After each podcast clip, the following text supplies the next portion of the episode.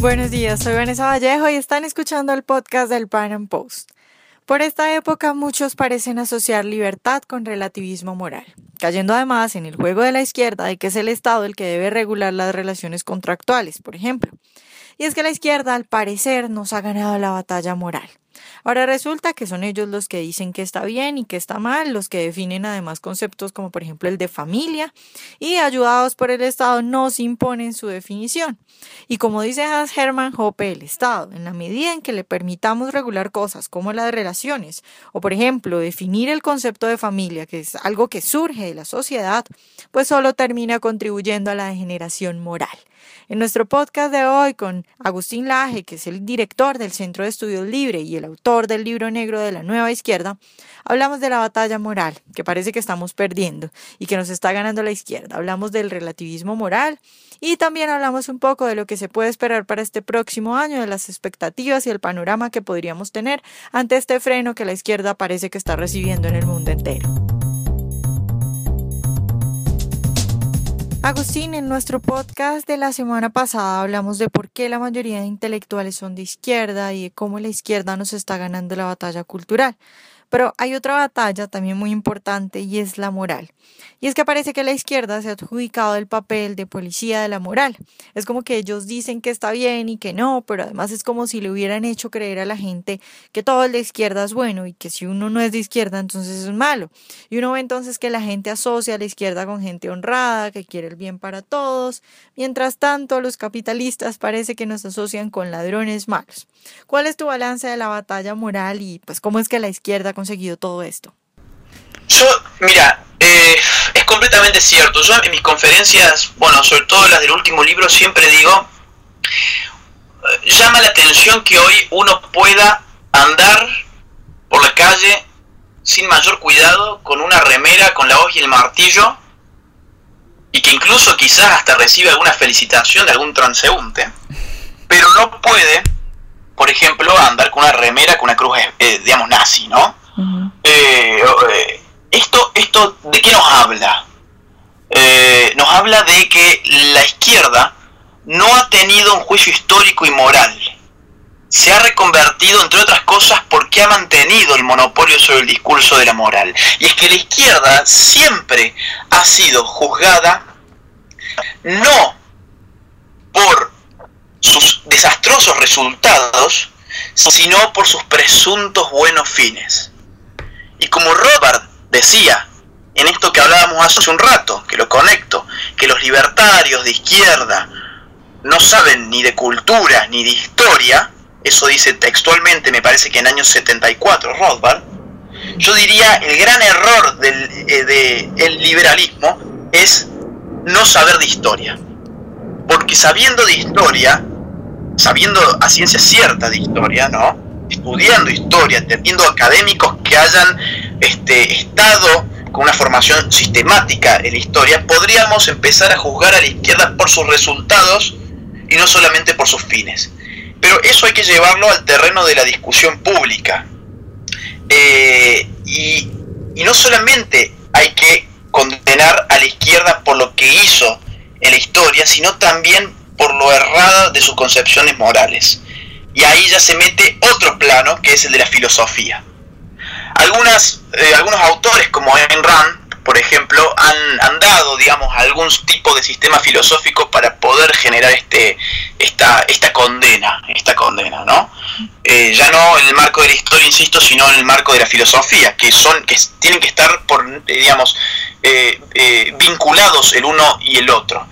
Pero acá lo vamos a partir en dos. Entonces Ayn Rand Ayn Rand este, trató de armar un, marco filosófico para responder por qué la moral de, la, de, la, izquierda, más allá de sus resultados prácticos, históricos, está errada per se. Eso me parece un intento muy interesante, sobre todo porque está basado en una concepción objetiva del valor, en una concepción objetiva, digamos, de la ética, pero al mismo tiempo me, me parece preocupante que no se haya insistido en la necesidad de una ética objetiva, sino que incluso se haya caído en las garras del multiculturalismo y del relativismo moral. porque nuestro liberalismo de hoy en día está cayendo completamente en ese terreno que es un terreno propiamente izquierdista en la medida en que lo que lo atraviesa es el igualitarismo, no ya en el terreno económico, sino en la idea de que todas las culturas son iguales, hagan lo que hagan, que todos los valores dan lo mismo, hagan lo que hagan, cuando nuestros, digamos, cuando los padres del liberalismo, por lo menos del siglo XX, estamos hablando de Hayek, estamos hablando de Mises, también podríamos sumar a Rothbard, un poco más acá en el tiempo, hasta podemos agregar a Hans Hermann Hoppe. Todos ellos consideraron, y bueno, y más atrás, más atrás podemos hablar de Alexis de Tocqueville, podemos hablar de Montesquieu, podemos hablar, este, no sé, de, de, Raymond Aron, son intelectuales que han entendido que la libertad no es una cosa abstracta. Edmund Burke, cuando se quejaba de la Revolución Francesa, era porque él decía, la libertad del pueblo inglés es una conquista histórica, es una conquista cultural y moral. No vino nadie aquí a poner un texto y decir la libertad es esto. La libertad es una conquista que nace al calor de la tradición. Por eso es que Mises, Rothbard, Hoppe, Hayek, si uno los ve bien, eran conservadores eh, culturales. Lo cual no quiere decir que no hayan sido liberales. ¿Por qué? Porque ellos no concebían un Estado que estuviese metido en una dirección moral. Ellos creían que la dirección moral tenía que ser dada al nivel de la sociedad civil por aquello que hoy llamamos la batalla cultural. Por eso es que tanto énfasis ponían Mises y Hayek sobre todo en la cuestión de, la, de la lucha de las ideas. Yo creo que los liberales ahora estamos polarizados una concepción completamente errada, ¿no? Acá, acá parece que si uno, por ejemplo, está eh, en contra de la ideología de género, es un conservador y no un liberal, ¿no? Que si uno está en contra de que, por ejemplo, el Estado reconozca como mujer a alguien que no es mujer en su biología, uno es un conservador. Bueno, esas dicotomías son completamente falsas y hay que volver a las fuentes, porque son el resultado de la hegemonización del liberalismo por parte de la, izquierda, o mejor dicho, del marxismo cultural. ¿no? Así que este, estos intentos, yo haría un reverso, una, una vuelta a los intentos de establecer una ética objetiva sin perder de vista que para que la libertad funcione como, eh, digamos, como el eje de la organización en una sociedad, tenemos que pensar en un marco moral específico y en un marco cultural también bien claro. Claro, Agustín, ya para terminar, ¿cómo analizas tú esta especie de giro a la derecha o más bien de freno a la izquierda que se está dando en el mundo entero, no solo eh, en América Latina con lo del freno del socialismo del siglo XXI, sino también podemos hablar de Brexit, de la victoria de Trump, eh, del triunfo del no en Colombia? ¿Tú crees que es una especie de de giro un poco hacia la derecha, de frenar un poco a la izquierda, ¿lo podemos ver con optimismo? Sí, yo creo que lo podemos ver con muchísimo optimismo y con, y con digamos, eh, con la esperanza de una oportunidad. Digo con la esperanza y con optimismo, me parezco a un político de acá que se llama Scioli, que tenía eso como eslogan, pero me, me, me refiero a eso porque yo creo que este corrimiento del péndulo se empieza a alejar de la izquierda y tenemos efectivamente el caso de Trump, tenemos el caso del Brexit, del no a la FARC, tenemos la caída del socialismo en nuestra región, la caída de los Kirchner, Evo Morales ya no va a poder volverse a postular, eh, el impeachment contra eh, Dilma, etcétera, etcétera, etcétera. O sea, hay, hay, hay muchos casos. Tenemos todas las movilizaciones contra la ideología de género en Perú, en México, en Colombia. Lo que a mí me preocupa es que yo entiendo que este corrimiento del péndulo es obra de fuerzas espontáneas, no orgánicas, no organizadas, no son el resultado de una batalla cultural clara. La batalla cultural hasta ahora sigue liderada por la izquierda. Lo que ocurre es que es tan antinatural el pensamiento de izquierda, es tan chocante cuando ese pensamiento se hace carne y ha sido tan opresivo el pensamiento políticamente correcto, que nos dice hasta la forma en que tenemos que hablar, que naturalmente ha habido una reacción. Pero es una reacción que todavía no tiene una conducción intelectual, una conducción moral y cultural. Es este el espacio de la esperanza que para mí se abre. ¿Cuál es la esperanza?